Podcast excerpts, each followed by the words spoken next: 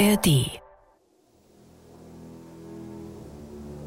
Es hatte ein Mann einen Esel, der schon lange Jahre die Säcke unverdrossen zur Mühle getragen hatte, dessen Kräfte aber nun zu Ende gingen, so dass er zur Arbeit immer untauglicher ward.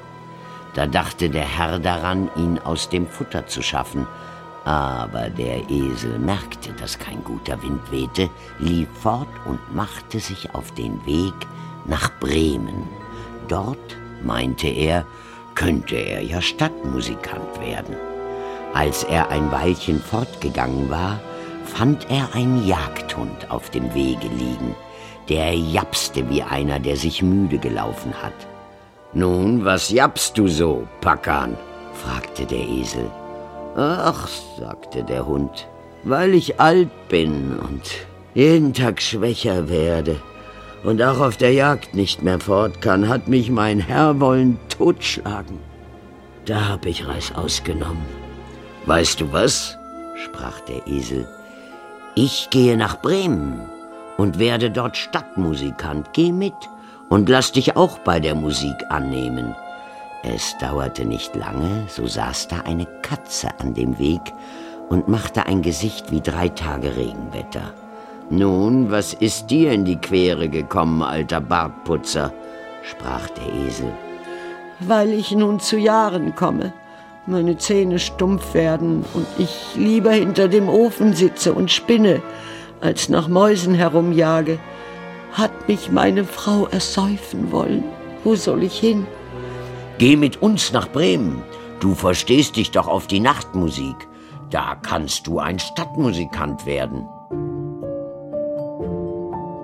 Märchen und Verbrechen. Die Brüder Grimm. Kriminalakte 07. Hochzeit mit Hindernissen. Von Viviane und Leonhard Koppelmann. Erster Teil. Die Heiratsurkunde.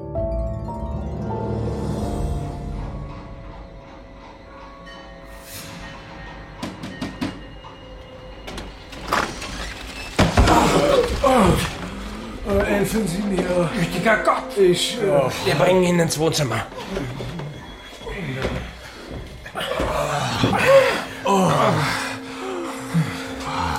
Wie Doc, mein Freund, was ist geschehen? ein Überfall. Ich wurde entführt. Ich konnte aber äh, fliehen. Hier, trinken Sie den Weinbrand. Oh, das tut gut. Wir sollten nach Dr. Reil rufen lassen. Diese Wunde über dem linken Auge sieht gar nicht gut aus. Ah, keinen Arzt. Es, äh, es darf niemand wissen, dass ich hier bin. Ich, äh, ich muss für ein paar Tage untertauchen und ich habe gehofft, dass Sie mir dabei helfen können. Sicher, was ist denn nur passiert? Meine Anwesenheit ist einer äußerst delikaten und streng geheimen Mission für Kaiser Napoleon persönlich geschuldet. Niemand darf davon erfahren, dass ich hier bin, und niemand darf davon erfahren, dass ich überfallen wurde. Nicht weniger als der Frieden zwischen Frankreich und Österreich steht auf dem Spiel. Gütiger Gott, wie Doc, was ist denn nur geschehen? Ja, jetzt erzählen Sie schon. Alors, unser Kaiser Napoleon hat zu Beginn dieses Jahres seine Ehe mit Josephine de Beauharnais annullieren lassen. Dank der diplomatischen Bemühungen des Fürsten von Metternich wurde eine Eheschließung zwischen dem Kaiser und der Prinzessin Marie-Louise von Österreich arrangiert. Bevor die Hochzeit offiziell vollzogen werden kann, wurde eine Fernvermählung veranlasst, deren Urkunde ich nun von Paris nach Wien befördern sollte, damit sich die politisch schwierige Situation entspannt. Doch diese Urkunde wurde mir gestohlen. Und in den falschen Händen könnte das schnurstracks zu einem erneuten Krieg führen. Exactement. Dann berichten Sie uns zunächst einmal alles, was Sie über Ihre Entführer wissen. Wo waren Sie, als Sie überfallen wurden? Was haben Sie beobachten können oder gehört? Kannten Sie die Männer? Jedes noch so kleine Detail könnte von Bedeutung sein. Das ist mir doch bewusst. Sie können nur helfen, wenn wir alles erfahren. Excuse-moi, ich bin. Äh, da ich inkognito reiste, habe ich mich in einem Gasthof in der Unterneustadt einquartiert. Äh, zum Goldenen Lahm. Doch kaum hatte ich meine Kammer bezogen, brachen zwei Gestalten gewaltsam ein, überwältigten mich und verschleppten mich in eine abgelegene Hütte.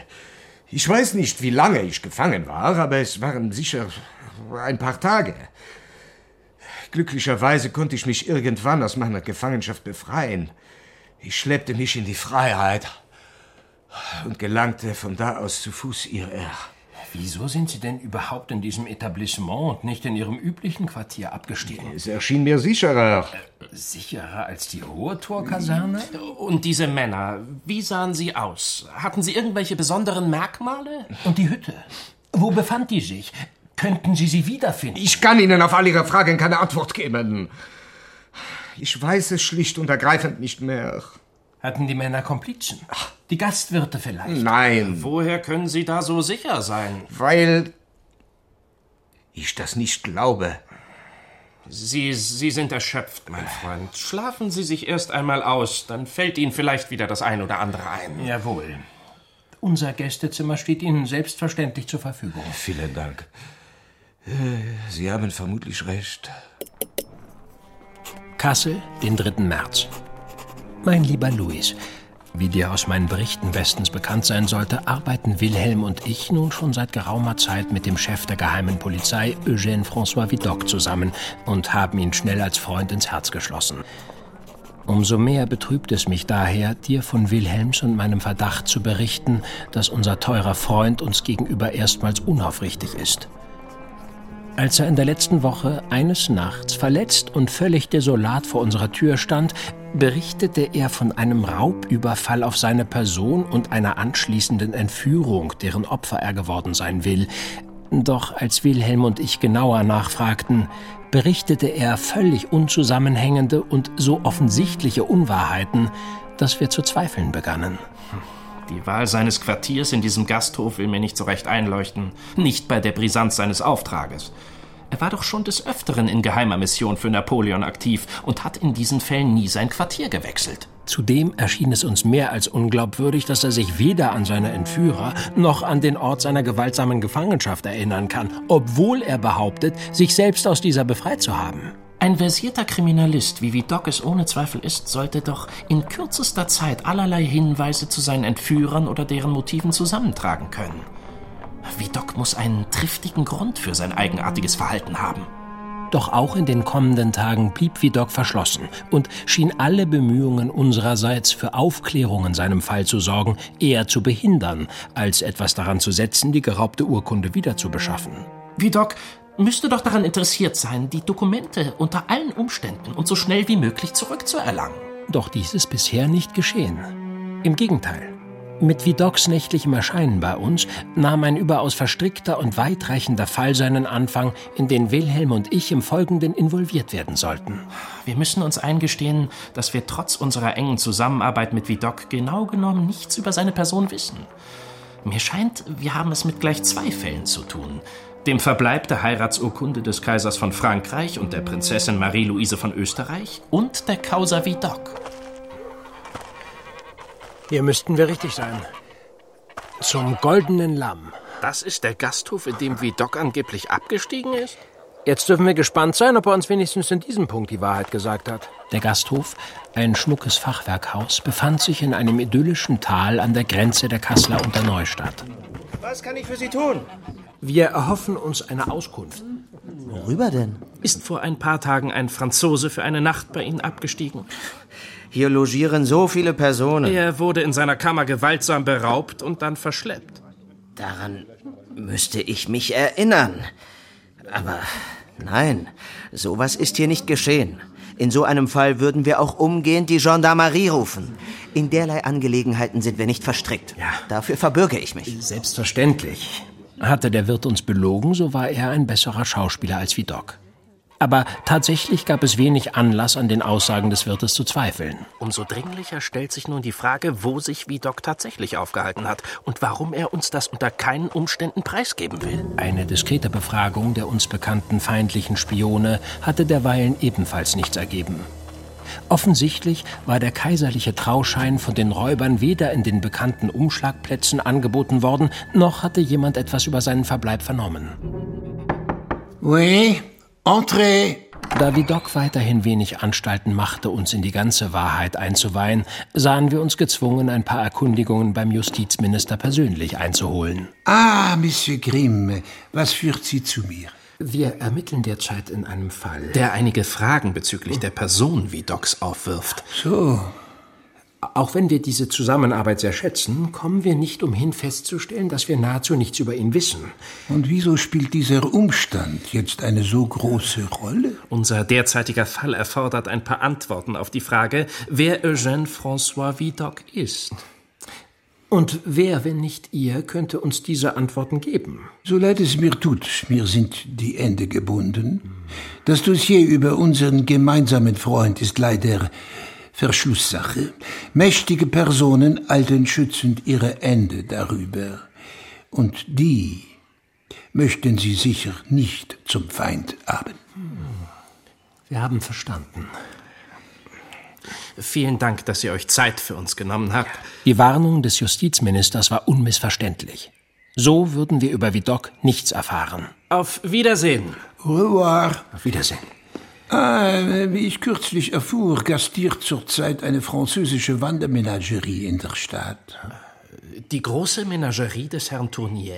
Oui, sie gastieren auf dem freien Feld in der Unterneustadt. Das Spektakel ist einen Besuch wert, sagt man sich. Ich denke, das ist vielleicht eine interessante Idee.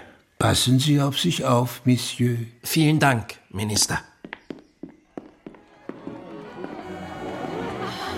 Hereinspaziert in die Menagerie, ihr stolzen Herren, ihr lebenslustgen Frauen, mit heißer Wollust und mit kaltem Grauen die unbeseelte Kreatur zu schauen, gewendigt durch das menschliche Genie. Hereinspaziert, die Vorstellung beginnt. Auf zwei Personen kommt umsonst ein Kind. Kolossale bunte Gemälde kündigten in eindrucksvollen Bildern wilde Tiere aus exotischen Ländern und exquisite Künste von Akrobaten, Musikern und Wahrsagern an. Daneben bewarben Werbetafeln wunderbringende Elixiere und Tinkturen eines Quacksalbers. Die Menschen drängten sich vor dem Eingang und waren gerne bereit, für ein Billet 8 Centimes pro Erwachsenen und 4 Centimes pro Kind zu bezahlen. Kein schlechtes Einkommen für ein paar Tierbuden. Die eigentliche Menagerie bestand aus einer langen Reihe einfacher Bretterbuden, in denen allerlei exotisches Getier ausgestellt war. Dazwischen führten Künstler halsbrecherische Nummern auf und luden in die eigentliche Arena ein, wo uns ein atemberaubendes Spektakel geboten wurde.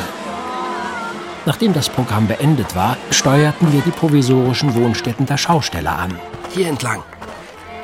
Sie, da sitzen einige der Artisten. Wir gingen zu drei Männern, die wir als Musikanten und Dressurreiter des Spektakels wiedererkannten und die es sich nun bei einem Bier auf ein paar alten Holzfässern bequem gemacht hatten. Guten Tag, die Herren.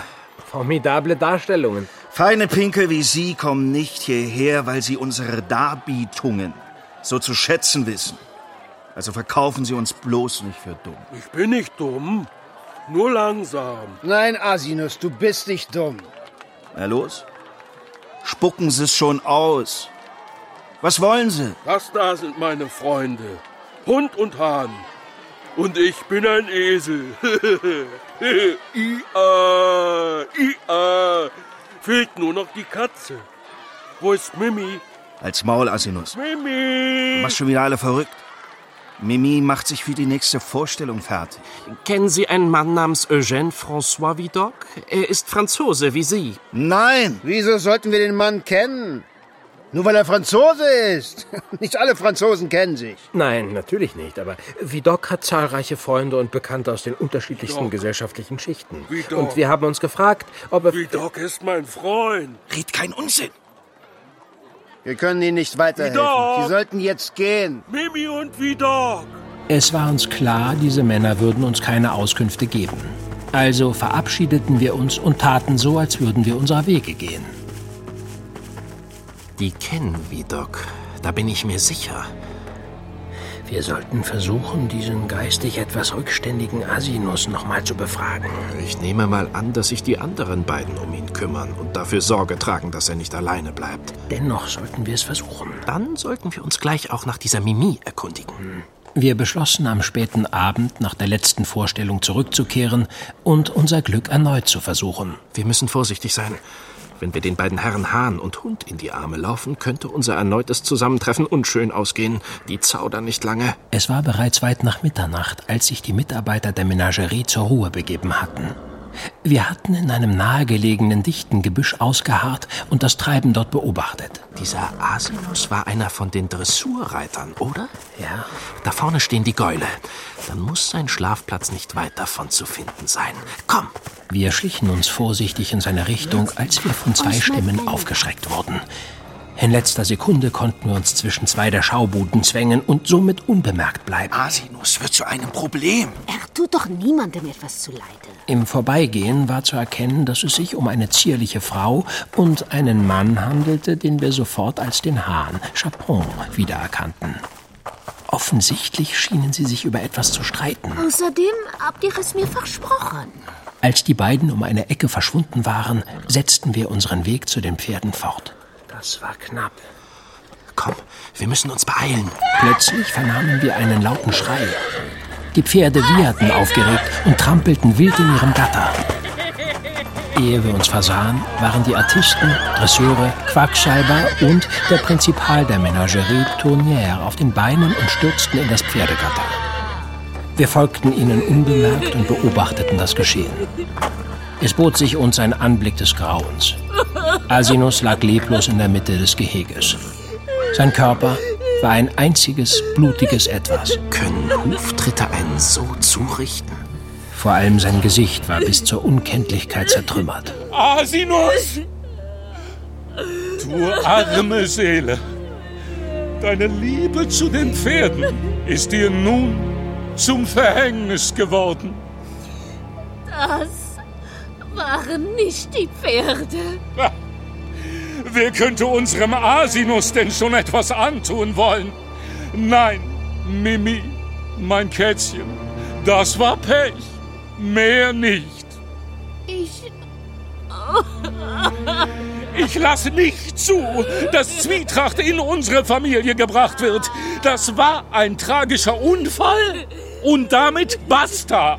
Dann drängte sich ein Artist vor, den wir eben noch in der Manege bei seiner Jonglage bewundert hatten. Asinus war vorhin noch bei mir. Er hat über Vidocq gesprochen. Wir waren uns doch einig, dass dieser Name hier nie wieder ausgesprochen wird. Aber Mag sein, dass Vidocq einstmals einer von uns war, aber das ist lange her. Wir kommen auch ohne ihn zurecht. Unser Prinzipal hat recht. Wir müssen ohne ihn leben. Zwei der umstehenden Männer hoben den Leichnam von Asinus hoch und trugen ihn fort. Auch Wilhelm und ich nutzten den Moment unbemerkt, die Menagerie zu verlassen und machten uns auf den Heimweg. Was ist zwischen Vidocq und diesen Leuten vorgefallen? Und wieso machen sie darum so ein Geheimnis? Mehr denn je schien es uns erforderlich, Licht in Vidocqs Vergangenheit zu bringen. Die Frage war nur, wie? Jetzt kann nur noch Vidocq selbst uns helfen. Wir beschlossen, ihn also noch in der Nacht zur Rede zu stellen. Vidocq! Auf ein Wort! Doch als wir zu Hause ankamen und ihn in seinem Zimmer aufsuchen wollten, Vidocq! als wir seine Zimmertür öffneten, fanden wir keine Spur mehr von Vidocq. Er, er ist fort. Das sehe ich auch. Glaubst du, er steckt hinter dem heimtückischen Unfall des Artisten? Es ist nicht zu leugnen, dass sie sich kannten. Aber Mord? Unter den gegebenen Umständen ist das leider nicht mehr auszuschließen. Was spricht dagegen, dass Vidocq uns heimlich gefolgt ist und beobachtet hat, wie wir mit diesem Asinus und den Musikanten gesprochen haben? Ich kann mir einfach nicht vorstellen, dass Vidocq zu so einer Tat fähig ist. Wir müssen Gewissheit haben. Aber wie sollen wir das tun? Ah, Auch wenn uns Justizminister Simeon deutlich gemacht hat, dass wir keine weiteren Erkundigungen über Vidocq einholen sollten, fürchte ich, dass wir genau das tun müssen. Und wen sollten wir deiner Meinung nach darauf ansprechen? Ich habe den Minister fürs Innere, Graf Gustav Anton von Wolfrath, im Visier. Was versprichst du dir davon? Wie mir zu Ohren gekommen ist, sind von Wolfrat und Simeon nicht gerade freundschaftlich verbunden. Hinter vorgehaltener Hand wird schon darüber gesprochen, dass auf lange Sicht Wolfrat Simeon als Justizminister beerben soll. Simeon wurde Jerome Bonaparte bei seiner Thronbesteigung seitens Napoleons aufgezwungen. Wolfrat hingegen ist ein enger Vertrauter Jeroms. Wenn das so ist, könnten wir vielleicht eine akute Feindschaft zu unseren Gunsten nutzen.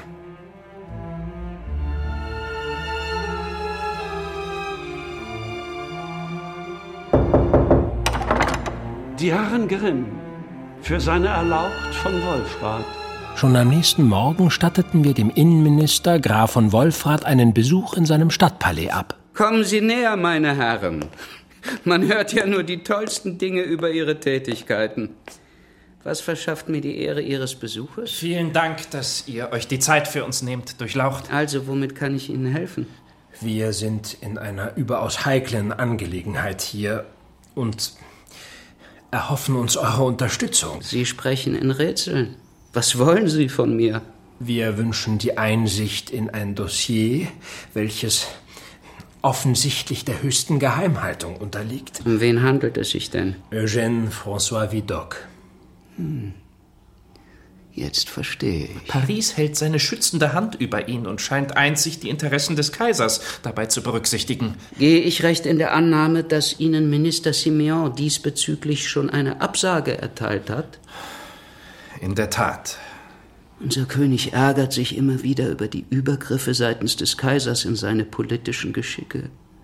Ich stehe treu an seiner Seite und denke, es ist in seinem Interesse, wenn ich Ihrer Bitte stattgebe. Vielen Dank, Durchlaucht. Wir stehen tief in eurer Schuld. Ich lasse Ihnen das Dossier zukommen, alsbald ich dieses habe besorgen lassen. Mit diesen Worten entließ uns der Minister.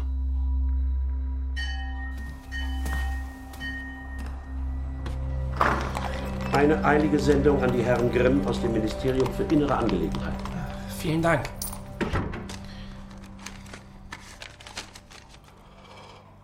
Grundgütiger. Jakob! Schnell! Bei der Lektüre der von Wolfrath an uns gesandten Kopie des geheimen Dossiers wurden uns alsbald die Herzen schwer. Hier stand es schwarz auf weiß. Vidocq hatte eine hochgradig kriminelle Vergangenheit. Mehrere Gefängnisaufenthalte inklusive. Er ist ein Deserteur, Erpresser, Gauner, Taschendieb und Mörder. Auch seine Vergangenheit bei der Wandermenagerie von Tournière war in den Papieren vermerkt. Vidocq hatte sich der Truppe angeschlossen, als er wieder mal auf der Flucht vor der Gendarmerie war und die Artisten und ihre Talente für seine Straftaten einband. Hier steht, dass er nach einem größeren Coup seine Komplizen ohne ihren Anteil der Beute zurückgelassen hat und getürmt ist. Kein Wunder also, dass diese Leute nicht sonderlich gut auf ihn zu sprechen sind. Der Kaiser persönlich hat ihn begnadigt und ihm damit eine zweite Chance und ein neues Leben ermöglicht. Auch wenn du es noch so stark bezweifelst, es besteht durchaus die realistische Möglichkeit, dass Vidocq der Mörder von Asinus ist.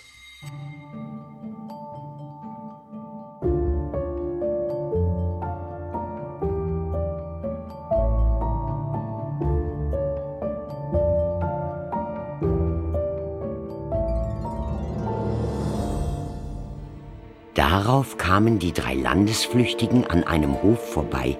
Da saß auf dem Tor der Haushahn und schrie aus Leibeskräften. Du schreist einem durch Mark und Bein, sprach der Esel. Was hast du vor?